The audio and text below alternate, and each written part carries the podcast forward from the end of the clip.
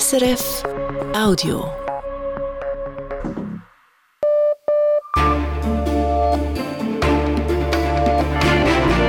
Radio SRF Echo der Zeit mit Simon Hulliger. Unsere Themen am 28. Februar. Schwere Mängel bei der Credit Suisse. Die Bank habe im Fall Greensill ihre Aufsicht vernachlässigt, sagt die Finanzmarktaufsicht FINMA. Menschen mit tiefen Einkommen bei den Krankenkassenprämien entlasten. Der Nationalrat hält an dieser Position fest. Dann sind die Sanktionen gegen Russland ausreichend. Viel mehr Spielraum habe der Westen nicht.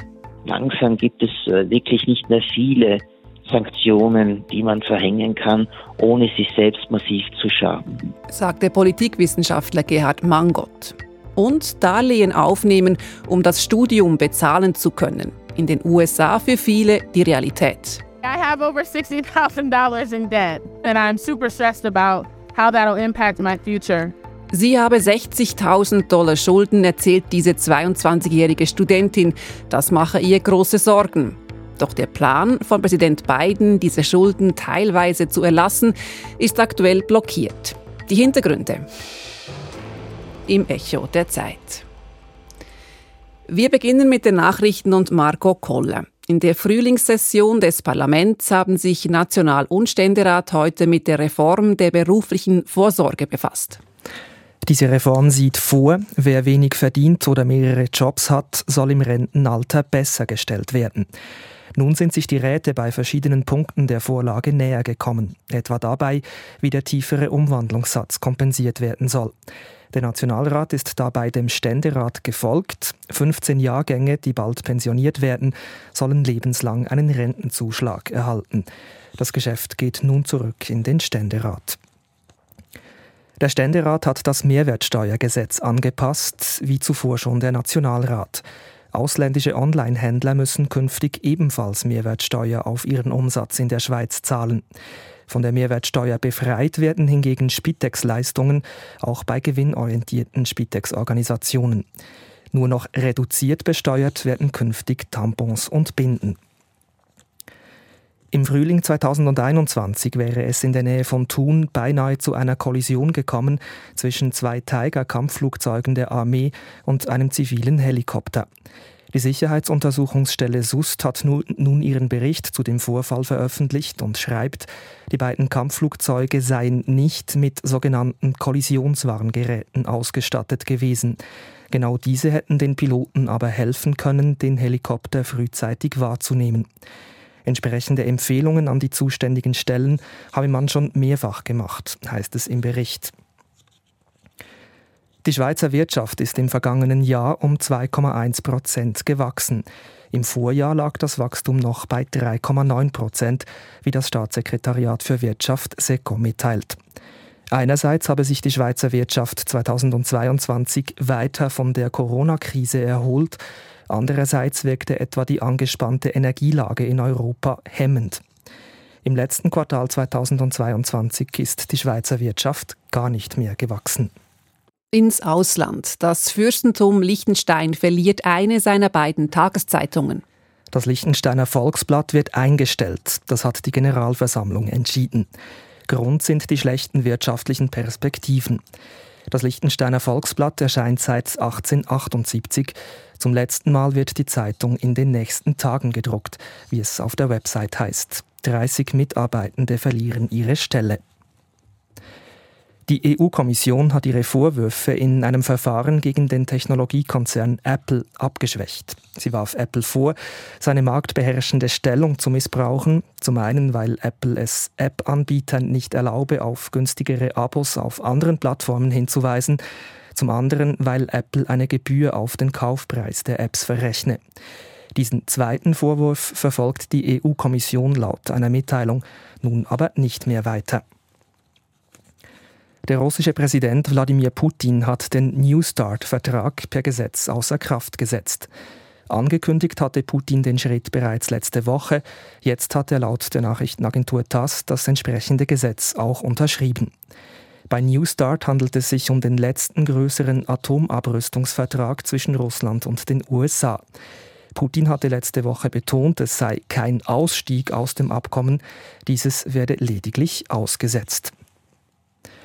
Die Börsendaten von 18.05 Uhr, geliefert von SIX. Der Swiss Market Index schließt bei 11.198 Punkten, minus 1,1 Prozent. Der Dow Jones Index in New York fällt um 0,5 Prozent.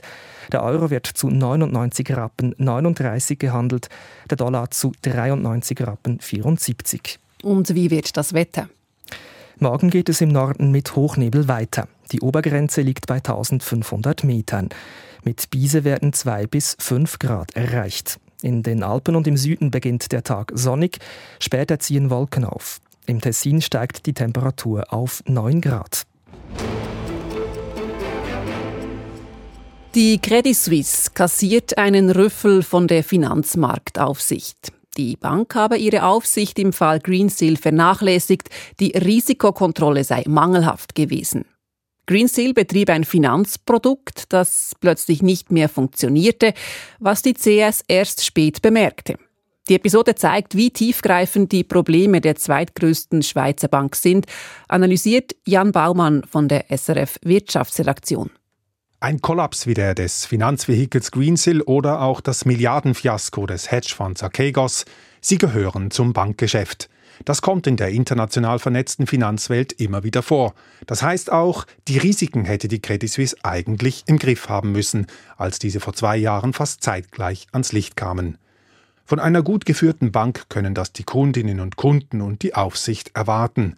Doch die CS hat in den letzten Monaten und Jahren wiederholt die Erwartungen an ein professionelles Risikomanagement enttäuscht. Die damalige CS-Führung hat offensichtlich versagt und musste inzwischen gehen. Geblieben sind, zumindest teilweise, die Zweifel an der zweckmäßigen Organisation der Bank. Anders ist nicht zu erklären, dass nun die Finanzmarktaufsicht FINMA nach dem Rechten schaut. Weil die CS die Gefahren im Geschäft mit Greensill eklatant unterschätzt hat, brauche es nun bessere Kontrollen, bemängelt die FINMA. Auch verdonnert die Aufsicht die CS dazu, dass sie die Verantwortlichkeiten von Hunderten von Geschäftsleitungsmitgliedern klärt und dokumentiert. Was bei einer gut geführten Bank selbstverständlich wäre, wird im Fall CS zu einer peinlichen Übung auf Geheiß der Behörde. Losgelöst davon, was die Bank im Fall Greensill in der Vergangenheit unterlassen hat und was sie nun nachträglich unternimmt. Die CS muss auf absehbare Zeit mit einem schmerzlichen Vertrauensmalus zurechtkommen. Die Kundschaft traut einer Bank nur bedingt, die wiederholt derart tief in den Sumpf gezogen wird durch Betriebsunfälle im Risikomanagement. Wie berechtigt dieses Misstrauen ist, das belegt das Greensill-Verfahren der FINMA eindrücklich. Und effektiv musste die CS in letzter Zeit tatsächlich mit dem Abfluss von Kundengeldern kämpfen, was allerdings auch andere Gründe hatte, denn der Konzern hat derzeit viele offene Baustellen. Nun gilt es, die Zweifel an der Qualität des Managements auszuräumen. Das muss für die neue Konzernleitung höchste Priorität haben. Die Zeit drängt. Weitere Patzer dieser Art kann sich die CS wohl nicht erlauben.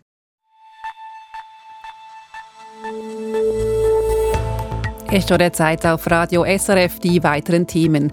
Frankreichs Präsident Macron läutet eine neue Afrikapolitik ein. Wie klingt diese in den Ohren der Afrikanerinnen und Afrikaner? Wirtschaftssanktionen gegen Russland, wie wirksam sind sie? Balanceakt zwischen Ost und West, wie die zentralasiatischen Staaten ein neues Selbstvertrauen gegenüber Russland entwickeln und Empörung von links bis rechts. Im aargauischen Windisch wurden Mieten gekündigt, um Platz für Asylsuchende zu schaffen. Und der Kanton schweigt. Zuerst ins Bundeshaus. Über 2 Milliarden Franken. So viel sollen Bund und Kantone zusätzlich ausgeben, um die Krankenkassenprämien zu verbilligen. Das hat der Nationalrat im letzten Sommer beschlossen. Für den Ständerat ist das der falsche Weg. Er ist in der Wintersession nicht auf diese Vorlage eingetreten. Nun war die Reihe wieder am Nationalrat und dieser blieb dabei. Menschen mit tiefen Einkommen sollen finanziell deutlich stärker unterstützt werden beim Bezahlen ihrer Prämien. Aus dem Bundeshaus Philipp Burkhardt.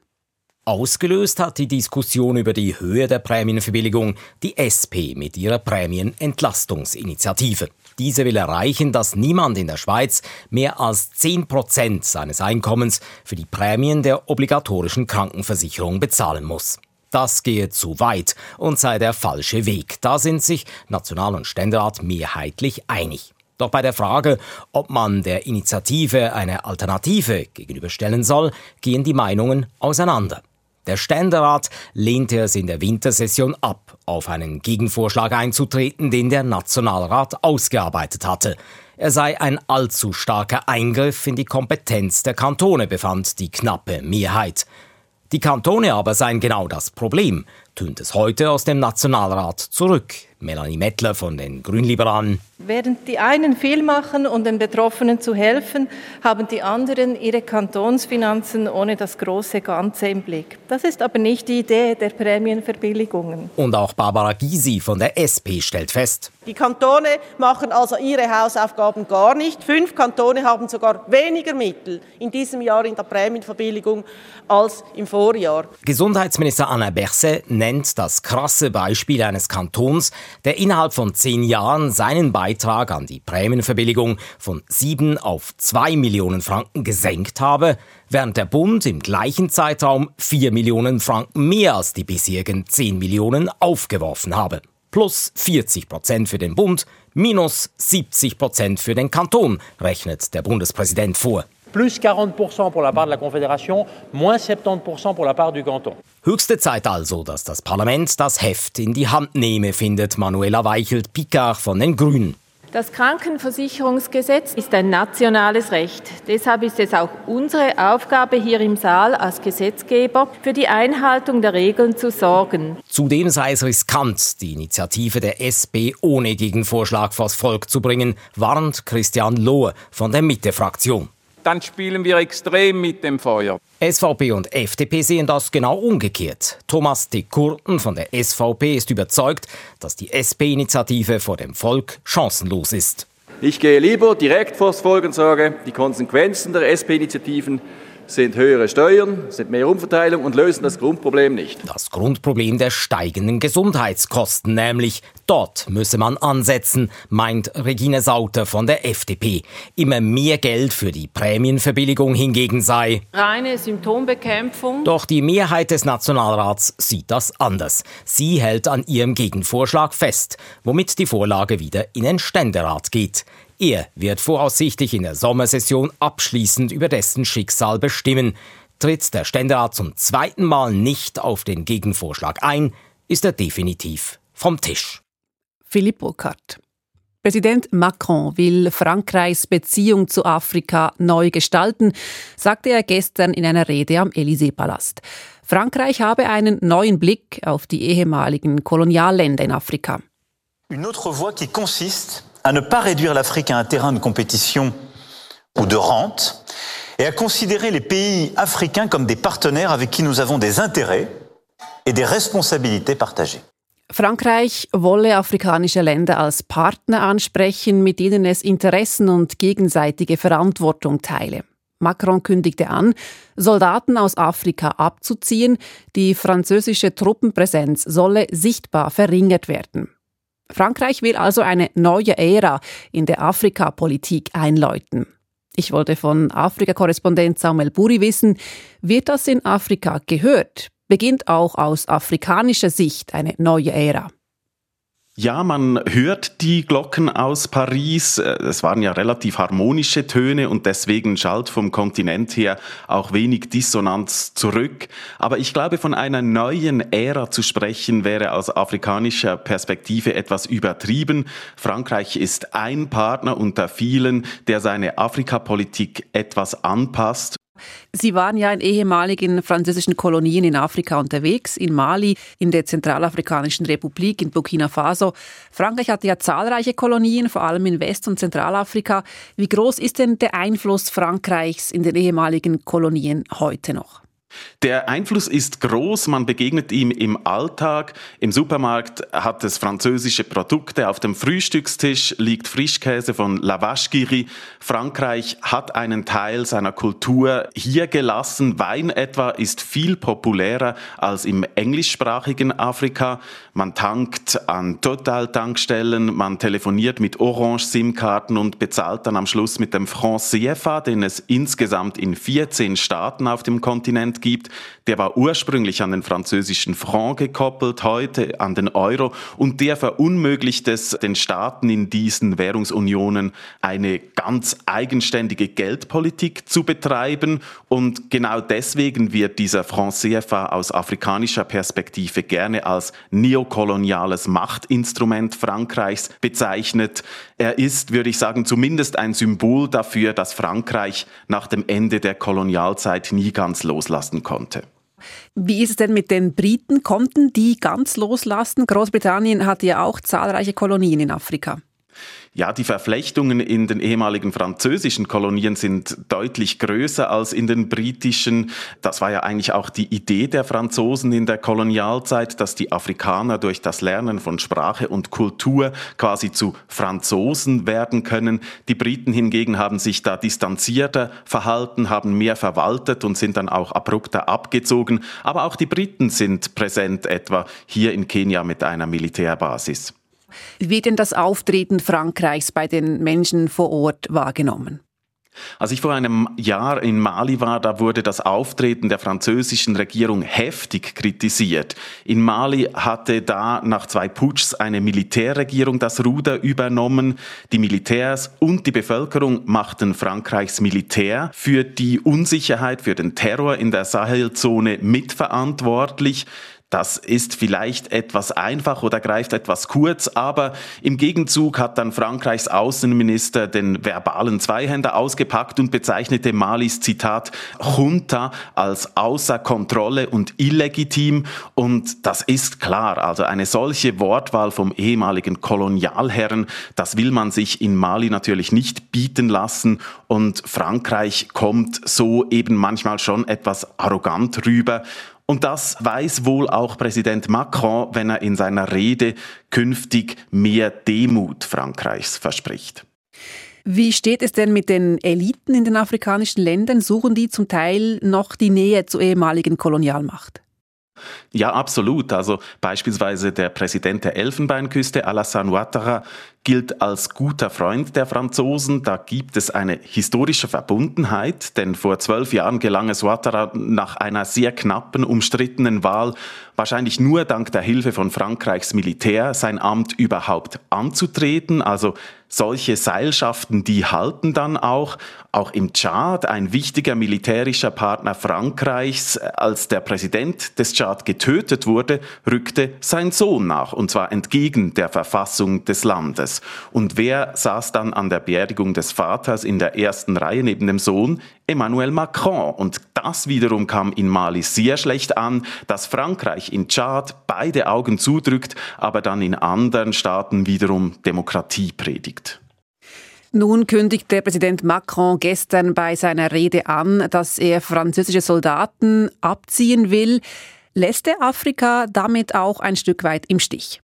Nein, denn äh, die Militärbasen, die französischen, die werden ja nicht aufgegeben, sondern man will sie etwas umfunktionieren. Man will sie zusammen mit den lokalen Armeen betreiben, etwa in der Elfenbeinküste oder Senegal. Aber natürlich in anderen Ländern, wo die Franzosen nicht mehr erwünscht sind militärisch, Mali, Zentralafrikanische Republik, Burkina Faso, da muss die französische Armee natürlich abziehen. Insgesamt aber über den afrikanischen Kontinent betrachtet bleibt bleibt Frankreich präsent und hält zumindest einen Fuß in der Tür. Entsteht mit diesem teilweisen Rückzug aber Raum für andere Länder, die ihren Einfluss nun ausbauen wollen? Das ist gut möglich, aber Frankreich bleibt ja da, bleibt etwa wirtschaftlich präsent. Ich glaube eher, dass es zu einer verstärkten Koexistenz kommt, dass Afrikas Staaten ihre Partner auswählen und beliebig kombinieren. Zum Beispiel hier in Nairobi hat eine chinesische Firma unlängst eine Schnellstraße durch die Stadt gebaut. Nun bauen die Franzosen eine Bahnverbindung vom Zentrum zum Flughafen und die Partnerschaften mit Afrika, die unterscheiden sich sich ja je nach Staat auch etwas. Also Chinas Fokus liegt eher auf Wirtschaft und Infrastruktur, Russlands Fokus auf militärischer Zusammenarbeit. Frankreich will weiterhin beides. Und ich glaube, das ist aus afrikanischer Perspektive ideal, wenn es da einen gewissen Wettbewerb gibt. Afrika-Korrespondent Samuel Buri. Frankreichs Präsident Macron will morgen zu einer mehrtägigen Reise nach Zentralafrika aufbrechen.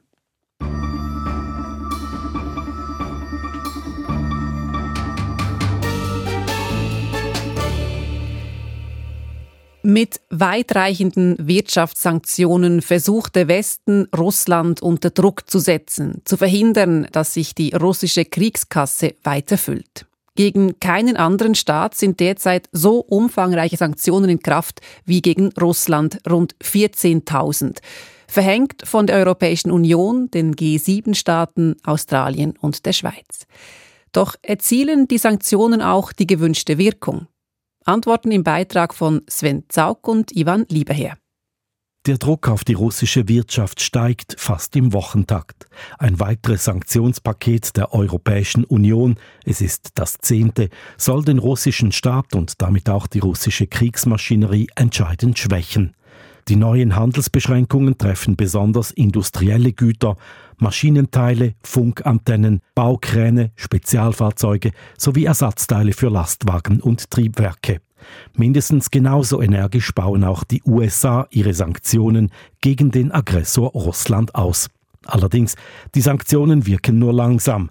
Gerhard Mangott, Professor an der Universität Innsbruck und Russland-Spezialist, sagt, das, was damit angestrebt werden soll, nämlich dass die Kriegsführungsfähigkeit Russlands deutlich unterminiert wird, dass Russland also nicht mehr die finanziellen Ressourcen hat und auch nicht mehr die militärischen Ressourcen hat, um Krieg zu führen, dieses Ziel ist nicht kurzfristig erreichbar, sondern dafür braucht es sicherlich einen Zeitraum von vier bis sechs Jahren. Vier bis sechs Jahre, das ist eine extrem lange Zeit. Kein Wunder hat Russlands Wirtschaft bisher noch nicht sehr stark gelitten unter den Sanktionen.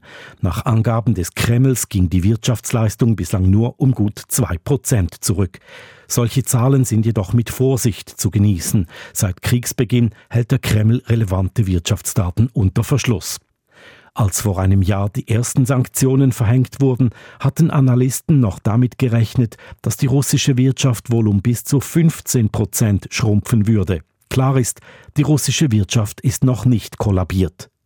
Aber warum greifen die Strafmaßnahmen nur zögerlich? Russland sei vorbereitet gewesen, sagt Professor Mangott seit die ersten Sanktionen im ersten Halbjahr 2014 verhängt wurden wegen der Annexion der Krim und der Kämpfe in der Ostukraine, die von Russland unterstützt wurden, hat die russische Wirtschaft, hat die russische Regierung den Auftrag gehabt, sich unverletzlicher zu machen, gegenüber westlichen Sanktionen resilienter zu werden. Konkret der russische Staat investierte enorme Summen in die Rüstungsindustrie und in die Landwirtschaft, baute eine eigene Logistik für den Transport von fossilen Brennstoffen auf und noch 2022 kaufte Europa Öl und Gas aus russischer Produktion, was dem russischen Staat Milliarden Rubel in die Kriegskasse spülte. Zudem hat Russland seit 2015 seine Handelspolitik schrittweise umgekrempelt. Sogenannte Parallelimporte sollen helfen, an westliche Produkte zu kommen. Diese werden über den Umweg eines Drittlands importiert, zum Beispiel über Kasachstan oder Armenien. Und Kremlherrscher Putin kann seine Kriegsmaschinerie aus dem nationalen Wohlfahrtsfonds finanzieren, einem Staatsfonds, der 2008 aufgesetzt wurde und der in Aktien und andere Anlagen investiert. 184 Milliarden Dollar schwer soll er sein. Hinzu kommt, Russland ist nicht völlig isoliert, so wie es der Westen gerne hätte. Das sei entscheidend, sagt Professor Mangott. Teil des Erfolgs, des relativen Erfolgs der russischen Wirtschaft des letzten Jahres, war auch dem zu Schulden gekommen, dass eben viele Drittstaaten, die keine Sanktionen verhängt haben, alternative Import- und Exportpartner geworden sind. Zum Beispiel Indien. Gerade in der Rüstungsindustrie seien beide Länder eng miteinander verbunden, erklärt Mangott. Gleichzeitig profitiere Indien indirekt von den Sanktionen gegen Russland und kaufe russisches Öl in sehr großen Mengen zu extrem günstigen Preisen. Beobachter gehen davon aus, dass Indien dieses Öl gleich weiterverkauft, auch an die EU, zu saftigen Preisen. Doch so stabil, wie sich Präsident Putin seine Wirtschaft herbeiredet, ist sie freilich nicht. Insbesondere dem wichtigsten Handelspartner China macht Putins Krieg Sorgen. Immer mehr chinesische Unternehmen halten sich bei Geschäften mit Russland zurück. Im wirtschaftlichen Bereich musste man in Moskau doch erkennen, dass die chinesischen Unternehmen nicht bereit sind, die Wirkungen der westlichen Sanktionen, vor allem der Exportverbote, auszugleichen oder zumindest abzumildern. Denn die chinesischen Unternehmen haben natürlich auch Angst vor Sekundärsanktionen. Mit Sekundärsanktionen sind Strafmaßnahmen gegen Länder gemeint, die Russland bei der Umgehung von Sanktionen helfen. Für die Chinesen seien die Märkte in Europa und Nordamerika wichtiger als Russland. Fakt ist, die Wirtschaft Russlands steht unter enormem Druck. Allerdings wird auch für die westlichen Nationen der Spielraum immer kleiner, sagt Gerhard Mangott, Russland-Spezialist an der Universität Innsbruck. Langsam gibt es äh, wirklich nicht mehr viele Sanktionen, die man verhängen kann, ohne sich selbst massiv zu schaden. Für den Westen ist diese Einsicht bitter. Die Einsicht, dass ein Jahr nach dem russischen Überfall auf die Ukraine immer noch weiter gekämpft wird in der Wirtschaft und auf dem Schlachtfeld. Ivan Lieberherr. Westliche Produkte gelangen also via Drittstaaten nach Russland. Tatsächlich lässt sich nachweisen, dass der Handel zwischen der EU und Ländern in unmittelbarer Nähe zu Russland seit Kriegsbeginn ungewöhnlich stark zugenommen hat. Zum Beispiel zu Kirgistan, wie eine Analyse der Europäischen Bank für Wiederaufbau und Entwicklung zeigt. Beate Eschment forscht am Zentrum für Osteuropa und internationale Studien in Berlin zu Zentralasien. Ich wollte von ihr wissen, umgehen westliche Länder via Kirgistan die Sanktionen gegen Russland? Einmal kann man so rum sagen, aber man kann natürlich auch andersrum sagen, die zentralasiatischen Staaten umgehen mithilfe westlicher Staaten die Sanktionen, weil die ja schließlich auch was davon haben. Und da gibt es natürlich äh, wenig äh, wirklich schlagkräftige Beweise, aber allein die Statistiken zeigen, dass die westlichen Exporte nach Zentralasien im letzten Jahr ziemlich stark gestiegen sind und der Handelsumsatz zwischen den zentralasiatischen Staaten und gerade Kirgistan und Russland ist auch gestiegen. Da liegt ja der Gedanke nahe, dass da etwas aus Westeuropa via Zentralasien nach Russland geflossen ist. Wie profitiert denn Kirgistan davon? lässt sich das äh, festmachen? Man muss grundsätzlich sagen, dass ähm, die zentralasiatischen Staaten ja enorm unter den Sanktionen und überhaupt unter dem Russlandkrieg ökonomisch leiden. Und wenn die da nur ein bisschen was abgreifen können, ähm, via Zölle oder sonst irgendwas, dann ist das für die schon ein enormer Gewinn. Es ist aber natürlich so, dass das offiziell total bestritten wird, dass dieser Weg nach Russland über Zentralasien läuft, weil ja alle zentralasiatischen Staaten natürlich unbedingt weiter Kontakte nach Westeuropa oder in den Westen als solches haben wollen und die bestimmt nicht durch Überschreitung der Sanktionen in Gefahr bringen wollen, sondern immer wieder betonen, wir halten uns an die Sanktionen. Wie leiden die Länder konkret unter dem Krieg wirtschaftlich? Abgesehen von Kasachstan sind die vier anderen Staaten Zentralasiens grundsätzlich auch schon vor dem Krieg ökonomisch nicht besonders gut aufgestellt gewesen. Kirgistan und Tadschikistan gehören mit zu den ärmeren Ländern ähm, der Erde. Und wenn dann die Inflation, wie jetzt durch den Krieg hervorgerufen, noch sehr steigt, dann hat das natürlich erhebliche Folgen auf die Bevölkerung weniger natürlich auf die autoritären Eliten, aber ähm, grundsätzlich sind alle Staaten Zentralasiens durch den Krieg und abgerissene Handelsbedingungen und die enge Bindung an den Rubel und so weiter durch den Krieg in, in der Masse sehr negativ betroffen ökonomisch.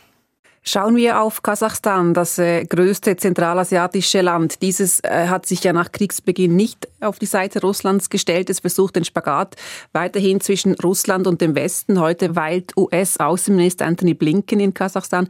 Wie gelingt denn Kasachstan diese Balanceakt zwischen West und Ost?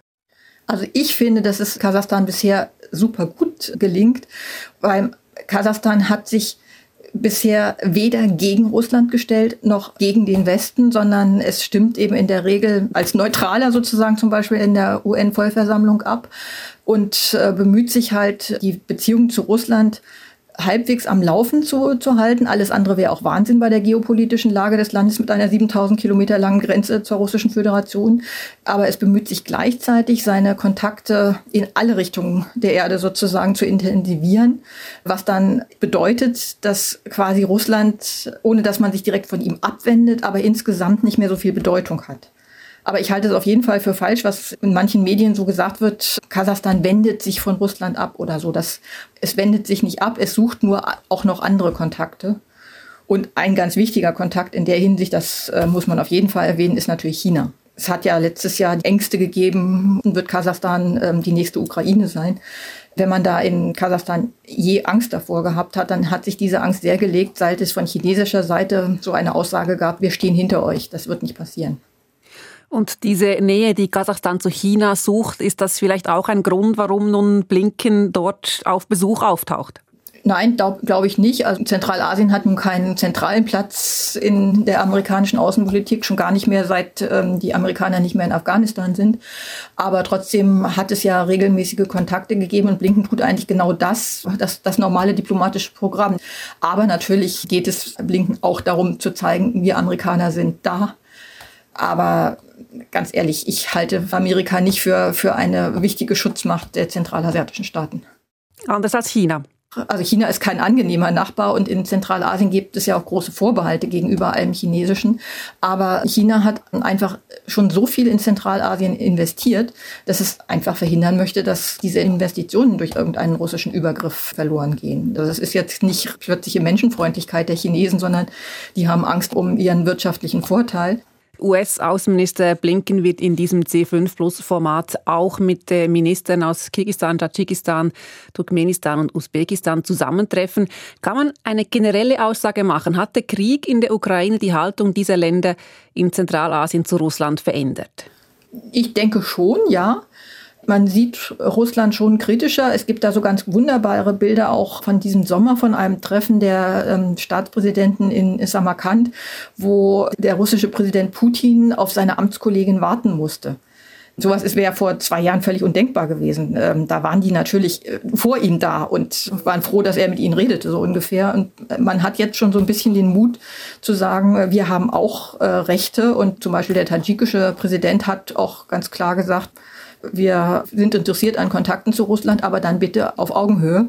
Was heißt, bisher hat man das eben nicht so empfunden. Man hat ein neues Selbstbewusstsein gefunden, aber natürlich ist glaube ich, allen Staatschefs klar, ohne Russland können wir nicht. Wir, Russland ist ein wichtiger Player. Wir suchen uns nur andere zusätzlich, aber zusätzlich und nicht gegen Russland, sondern ergänzend sozusagen. Beate Eschment, Zentralasien-Expertin am Zentrum für Osteuropa und internationale Studien in Berlin. Im Echo der Zeit. Und zum Schluss der Sendung sprechen wir über Schuldenberge, die Studierende in den USA buckeln müssen. Doch zuerst in den Kanton Aargau. Die Asylsituation in der Schweiz ist momentan angespannt. Kantone versuchen in Gemeinden genügend Plätze für die Unterbringung von Asylsuchenden zu schaffen. Ein Fall aus der Aargauer Gemeinde Windisch sorgt nun über die Kantonsgrenzen hinaus für Schlagzeilen. Dort haben 49 Mieterinnen und Mieter einer Liegenschaft die Kündigung erhalten, weil dort eine Unterkunft für 100 Asylsuchende eingerichtet werden soll. Die Empörung ist riesig, doch der Kanton geht auf Tauchstation. Arga-Korrespondent Alex Moser fasst zusammen. Am letzten Freitag auf der Gemeindeverwaltung von Windisch. Mieterinnen und Mieter kommen mit Kündigungsschreiben in der Hand und suchen nach einer Erklärung. Der private Besitzer der älteren Liegenschaften hat ihnen zuvor ohne Angabe von Gründen per Ende Juni gekündigt. Auf der Gemeindeverwaltung sei man zutiefst schockiert gewesen über dieses Vorgehen, schreibt die Gemeinde später in einem Kommuniqué. Eine Woche zuvor erhielt die Gemeindeverwaltung Besuch von Vertretern des kantonalen Sozialdienstes. Diese erklärten, dass in den betreffenden Liegenschaften eine Asylunterkunft für 100 Personen eingerichtet werden solle. Gemeindepräsidentin Heidi Ammon wies die Kantonsvertreter dabei darauf hin, dass in den Gebäuden noch Leute eingemietet seien. Dass man ihnen dennoch gekündigt hat, darüber regt sich die Gemeindepräsidentin auf. Wir regen uns sicher auf, und zwar aus dem Grund, dass wir mit dem Kanton im Gespräch sind und ihnen auch dargelegt haben, dass das eigentlich eine ganz schwierige Phase ist, wenn man Mieter künden tut. Mieter, die in einem tieferen Mietpreissegment daheim sind. Das heißt vor allem sozial Schwache, die Schwierigkeiten hätten, auf dem Wohnungsmarkt eine neue günstige Wohnung zu finden. Die Liegenschaften gehören einer Firma Baumgroup. Deren Chef hat nun erstmals schriftlich Stellung genommen, die Kündigungen seien einzig und alleine ausgesprochen worden, weil die bestehenden Liegenschaften zu alt seien. Man wolle sie ersetzen. Er sei schließlich vom Kanton für eine Zwischennutzung angefragt worden. Dies passiert immer wieder bei leerstehenden Gebäuden, doch dieses Gebäude ist mit Mieterinnen und Mietern besetzt. Deshalb bleiben Fragen nach der Rolle des Kantons offen. Das Departement des zuständigen SVP-Regierungsrats Jean-Pierre Galatti gibt sich bedeckt. Man wolle zuerst das Gespräch mit der Gemeinde suchen. Die bestehenden Differenzen will der kantonale Sozialdienst nicht über die Medien austragen. In den sozialen Netzwerken hat der Fall einen Sturm ausgelöst und auch verschiedene politische Parteien haben sich zu Wort gemeldet. Von links bis rechts ist man sich im Aargau ausnahmsweise einig, so nicht. Man darf nicht Mieterinnen und Mietern die Wohnung kündigen, um Plätze für Asylsuchende zu schaffen. Die SVP erklärte, dass sich hier exemplarisch zeige, wie das Asylwesen aus dem Ruder gelaufen sei. Man müsse abgewiesene Asylsuchende schleunigst ausschaffen. Die Juso Aargau ist der Auffassung, dass der Aargau in der Lage sein sollte, genügend Plätze für Asylsuchende zu schaffen, ohne dass armutsbetroffene Familien ihre Wohnungen verlassen müssen. Und die Asylhilfsorganisation Netzwerk Asyl hält das Vorgehen des Kantons für unsozial und brandgefährlich. Zudem habe es der Kanton versäumt, rechtzeitig genügend Kapazitäten für Asylsuchende zu schaffen. Es stehen also viele Vorwürfe im Raum, gleichzeitig sind viele Fragen noch offen. Das zuständige Departement schweigt beharrlich. Auch das sei ein Problem, sagt die Präsidentin der Aargauer FDP, Sabina Freiermuth. Also man kann einfach von einem kommunikativen Versagen vom Kanton reden. Und da müssen wir uns nachher nicht mehr wundern, wenn die Bevölkerung so etwas nicht mehr versteht. Wir fordern den Kanton auf, dass er mit den Gemeinden die Verbundaufgabe, die wirklich schwierig und herausfordernd ist im Moment, von der Unterbringung von diesen Flüchtlingen, dass er die wahrnimmt. Ein Gespräch zwischen SVP-Regierungsrat Galati, der windischer Gemeindepräsidentin Ammon und dem Liegenschaftsbesitzer soll nun Klärung bringen. Angesichts der breiten Opposition ist es fraglich, ob der Kanton in der umstrittenen Liegenschaft dereinst tatsächlich Asylsuchende unterbringen kann. Alex Moser. Studieren kostet in den USA viel Geld. Allein ein Bachelorabschluss kostet an vielen Unis und Colleges schnell mal 200.000 Franken. Deshalb müssen viele Studierende ein Darlehen aufnehmen, um die hohen Studienkosten bezahlen zu können. Letzten August hat Präsident Joe Biden ein Wahlversprechen eingelöst und angekündigt, staatliche Studiendarlehen bis maximal 20.000 Dollar zu erlassen. Rund 43 Millionen Studierende sollten davon profitieren. Doch sechs republikanische Bundesstaaten und zwei Studierende klagten dagegen, da sie sich benachteiligt fühlten. Seither ist das Programm blockiert. Heute befasste sich der Supreme Court erstmals mit der Klage, deshalb demonstrierten tausende Studierende vor dem obersten Gericht. USA-Korrespondentin Barbara Golpi. Fünf Jazzmusiker trotzen dem kalten und regnerischen Wetter und sorgen für Unterhaltung. Die Studierenden sind in kämpferischer Laune. Malika Williams ist aus Houston angereist und sagt, in Texas sei sie an wärmere Temperaturen gewöhnt, doch hier zu sein sei eine Herzensangelegenheit. I'm from Houston, Texas, so um, standing out in the cold really means I truly believe in this fight because this is not my normal, for sure. Malika Williams ist Mitte 30 und hat ihr Studium vor über zehn Jahren abgeschlossen. Sie habe jedoch auch heute noch immer rund 10.000 Dollar Schulden. Sie sei wegen der Rückzahlungen zeitweise in große finanzielle Schwierigkeiten geraten, vor allem als sie schwerwiegende persönliche Probleme hatte und sich von einem gewalttätigen Partner trennen musste. I actually defaulted on my student loans uh, whenever I had to leave an abusive relationship and then was really struggling financially as a result. Etwas anders ist die Situation von Maikisha Wells. Sie ahnt erst, was noch auf sie zukommen wird. Die 22-Jährige wird im Sommer ihr Masterstudium in Sozialarbeit abschließen. Um ihr Studium zu finanzieren, habe sie Darlehen aufnehmen müssen im Umfang von über 60.000 Dollar, sagt sie. Das mache ihr Angst, wenn sie an die Zukunft denke. I have over $60,000 in debt. Um, so I'm a student in graduate school right now, and it's going to get to that point really soon where it's time for me to start paying for them, and I'm super stressed about how that'll impact my future. 60.000 Dollar Schulden nach einem Studienabschluss sind nicht außergewöhnlich. Bachelor-Absolventinnen und Absolventen müssen mit mindestens 25.000 Dollar Schulden rechnen. Bei einem Masterabschluss kommen noch mehrere 10.000 Dollar hinzu. Nur wer reiche Eltern hat oder ein Stipendium bekommt, verlässt die Uni ohne Schuldenberg. Mikey Wells ist aus Michigan angereist und betont, Es gehe weit um mehr als nur um ihre persönliche Situation. Es gehe ganz grundsätzlich um das System der Bildungsfinanzierung. It's a much bigger issue than us just individually, and it's perpetuating much larger things within the system. So it's important that we come together. Schwarze wie Sie, Hispanics und Studierende aus einkommensschwachen Familien verschulden sich gemäß Statistiken überdurchschnittlich für ein Studium. Eine Handvoll Kongressabgeordneter schaut ebenfalls vor dem Supreme Court vorbei und unterstützt die Studierenden moralisch. So auch der demokratische Abgeordnete Robert Garcia aus Kalifornien. Er wisse, wovon er spreche, sagt Garcia, denn er habe selbst während zehn Jahren an verschiedenen Colleges unterrichtet. Er habe jeden Tag erlebt, wie die Studierenden mit finanziellen Schwierigkeiten zu kämpfen haben, sagt der 45-Jährige. What I saw and what I saw in my classroom every single day uh, were students who were taking out loans to survive. They were taking out loans because they had to make choices about being actually in the classroom, buying books and paying the rent. Studierende würden Darlehen aufnehmen, um Studiengebühren, Bücher und Miete zu bezahlen und nicht für Freizeitaktivitäten und Spaß mit Freunden zu haben, wie Kritiker immer wieder behaupteten. Students are not taking out loans for fun or to have a better time in college or because they need the money to go spend with their friends. Es fällt auf, dass ausschließlich Politikerinnen und Politiker der Demokratischen Partei zu den Demonstrierenden sprechen. Das widerspiegelt die Situation im Kongress.